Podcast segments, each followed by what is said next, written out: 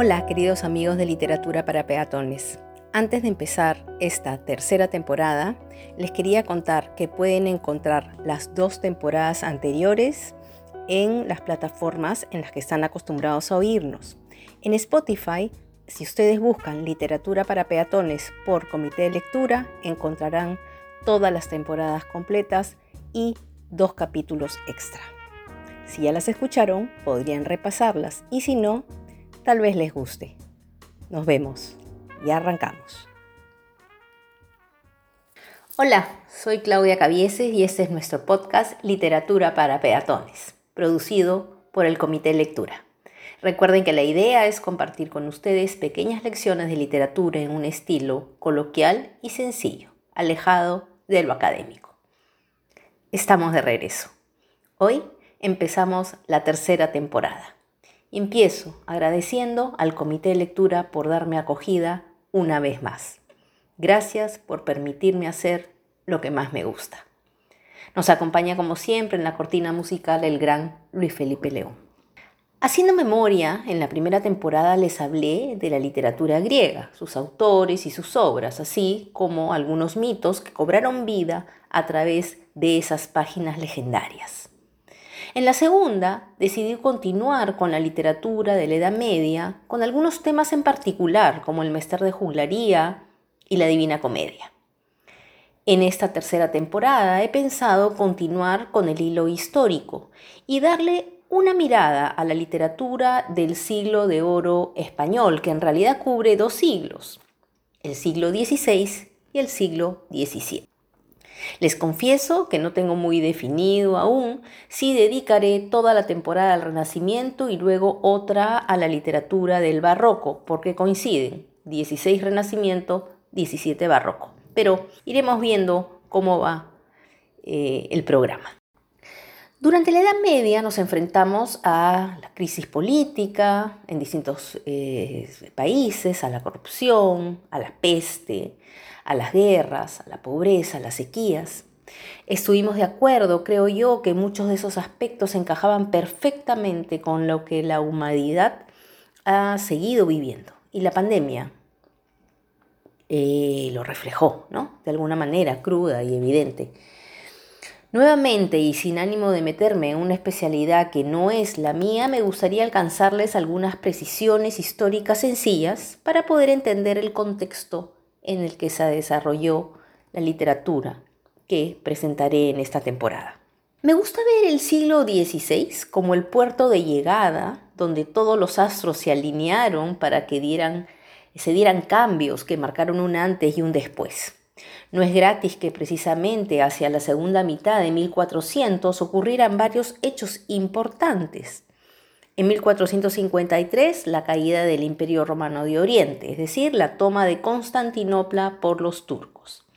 En enero de 1492 marca el calendario la fecha en la que los reyes católicos Isabel y Fernando cerraron la etapa de la reconquista española y recuperaron para la corona de Castilla y Aragón el último territorio que ocupaban los árabes después de 700 años de conquista. En octubre del mismo año, Colón pone un pie en un territorio totalmente desconocido para el mundo europeo. Ya sé que podríamos hablar de los vikingos, pero vamos a dejarlo ahí. Estoy dejando al final un hecho fundamental en la configuración cultural del siglo XVI, es decir, la invención de la imprenta, que data como fecha exacta, escrita en los libros, el año 1440. De ello también podremos recibir eh, y encontrar más información. Los invito a investigar sobre esto último. Es bien fascinante. Hacia finales de la Edad Media, los reyes habían empezado a recuperar su poder centralista, su hegemonía, y cuando arranca el siglo XVI, este aspecto está totalmente definido. Los reinos se forman, se reforman, crecen, se reproducen sobre la base de varias alianzas políticas y matrimoniales. La Edad Media había terminado también dejando un legado científico y filosófico muy importante y la cultura, aunque seguía siendo observada por la Iglesia y supervisada, empieza a cobrar un vuelo extraordinario en escultura, pintura, música y literatura, desde luego. Estamos hablando del humanismo, que estuvo motivado por una curiosidad voraz por conocer más al ser humano, su potencial, sus alcances, su cuerpo como creación divina. Durante el siglo XVI es interesante ver cómo ese, en ese mismo escenario conviven con mucha fuerza lo sagrado y lo profano, la reforma y luego la contrarreforma.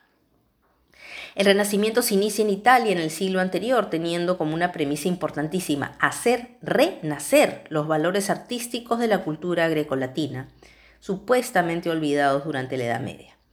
Se revitaliza el goce de los placeres, la vida en armonía con la naturaleza, la actitud crítica y la celebración de la belleza del cuerpo. También la simetría visual, entre otros temas. Hay una clara tendencia a la idealización de la que ya hemos hablado en la temporada anterior, recuerden a Dante y a su amada Beatriz. Del mismo modo, se rescataron temas mitológicos y la búsqueda de la perfección eh, estética, la proporción y, como dije, la simetría. Las clases altas empezaron a patrocinar a los artistas. Grandes familias se dedicaban al mecenazgo, como lo hicieron en su momento el romano Mecenas, con los poetas Horacio y Virgilio. En el curso de literatura que yo tuve en el colegio, les cuento una anécdota personal, a finales de los 70, nunca estudié nada que tuviera que ver con el Renacimiento. Un poco quizás en historia universal, pero como les cuento en literatura, no, no, no lo recuerdo y yo creo que para eso tengo buena memoria. Por eso la primera vez que escuché en clase eh, de literatura el tema del Renacimiento, cuando me preparaba para postular a la universidad, hubo un tema que me llamó la atención, que quiero mencionar hoy, que eran los tópicos literarios. Los tópicos literarios se definen como ideas, conceptos o contenidos que se van repitiendo con pequeñas variaciones a lo largo de la historia de la literatura. La mayoría de ellos proviene de la tradición grecolatina. Yo pensaba que, claro, que habían temas que se repetían en los libros, ¿no? El amor, la muerte y otros cuantos más. Pero este tema de los tópicos que venían de tiempos antiguos, me acuerdo que se me grabaron. Fue la primera vez que escuché la frase carpe diem, por ejemplo, del latín carpere, un verbo vinculado a la agricultura que tiene que ver con arrancar un fruto y también aprovecharlo. Y diez, que significa día. Carpe diem entonces se traduce literalmente como coge el día, que podemos interpretar como vive el hoy, el mañana es incierto. ¿Qué les puedo decir con esta frase que no hayamos sentido en carne propia durante el 2020 y lo que vamos sumando de este año? Y tomen en cuenta que todo parte de un poema de Horacio, el poeta latino, que luego se retoma una y otra vez y en el Renacimiento se hace visible. En el poema decía, Sé prudente, bebe buen vino y reduce las largas esperanzas al espacio breve de la existencia. Mientras hablamos, huye la hora envidiada, aprovecha el día. No confíes en el mañana. Carpe diem, quam minicum credula postero. Hoy toque el timbre porque el retorno es breve y el tiempo he decidido que sea así, me voy a ir con algunas ideas que les dejo. Hay otros tópicos, el locus amenus, que tiene que ver con el escenario idealizado, el beatus ile, que quiere decir bienaventurado aquel, que cuenta con algunos eh, privilegios de los cuales ya hablaré. El ubisum, que es ¿dónde está aquello que estaba siempre conmigo? En fin, poco a poco iremos descubriendo este y otros temas. Les voy dejando un par de recomendaciones lectoras que se vinculan a el tema que he desarrollado hoy.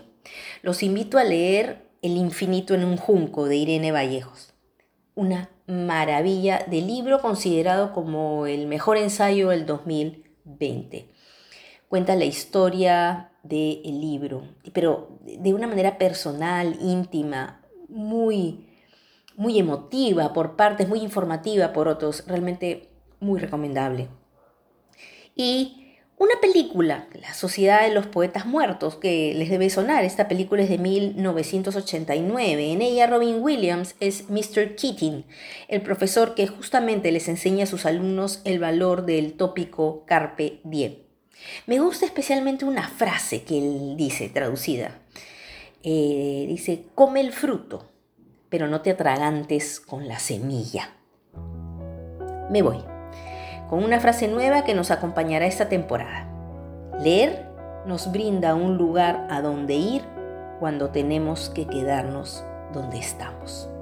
De Mason Cooley. Nos vemos. Cuídense mucho. Sigan haciéndolo. Cuiden a los suyos.